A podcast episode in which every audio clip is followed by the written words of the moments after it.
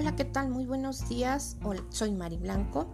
Hoy te voy a hablar de la sanación del duelo con nuestras lágrimas.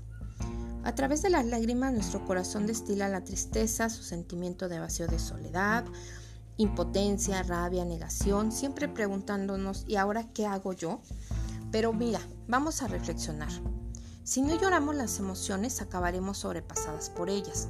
Cuando perdemos algo que nos ha acompañado en lo largo o corto de nuestra vida, alguien, afrontamos situaciones que nos llevan a reaccionar con tristeza, angustia, miedo, confusión, impotencia.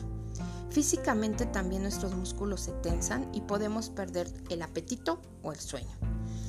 Pensamos a veces que el duelo nos está quitando el equilibrio de nosotros mismos y no es así. Si no hacemos el duelo, ahí sí estaríamos desequilibrándonos, porque emocional y físicamente no estamos pasando ese dolor que realmente sí tenemos que pasar. Cuando tenemos un dolor tan grande pensamos que nunca saldremos de ahí. Lo único que queremos es tener lo que hemos perdido y al mismo tiempo sabemos que no lo vamos a poder recuperar nunca. Con el paso del tiempo sabemos y aprendemos que un duelo comienza y también termina. Con eso no quiere decir que olvidemos a la persona que perdimos, para nada, ¿eh? Simplemente al terminar un duelo, le damos un lugar más íntimo donde lo vamos a querer siempre y donde su amor permanecerá intacto. El duelo es muy personal, en ritmo, en forma, en la manera que lo vemos la duración y su intensidad es muy distinta en una persona en otra. En circunstancias, en tiempos, en edades, los duelos son muy diferentes. Por eso mira, date permiso para estar mal, necesitado, vulnerable. Puedes pensar que es mejor no sentir el dolor o evitarlo con distracciones y ocupaciones, pero al final el dolor saldrá a la superficie. El momento de dolerte es ahora.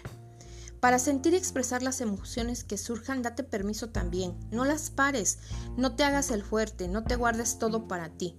Con el tiempo el dolor va a ir disminuyendo, eso va a ser poco a poco. También date permiso para tomarte un tiempo de sanar. Prepárate para las recaídas, claro que hay y hay muchas. Hoy puedes estar bien y un suceso inesperado, una visita, aniversario, navidades, alguna festividad, te hacen sentir que estás como al principio, que vas para atrás y no es así. El momento más difícil puede presentarse alrededor de los seis meses de la pérdida o del fallecimiento, cuando los demás comienzan a pensar que ya tienes que haberte recuperado, pero tienes que ser paciente contigo mismo. También date permiso para aplazar las decisiones importantes como vender casa, dejar trabajo, este, cambiarte de, lugar, ah, de vivir, no sé. Es preferible dejarlas para más adelante.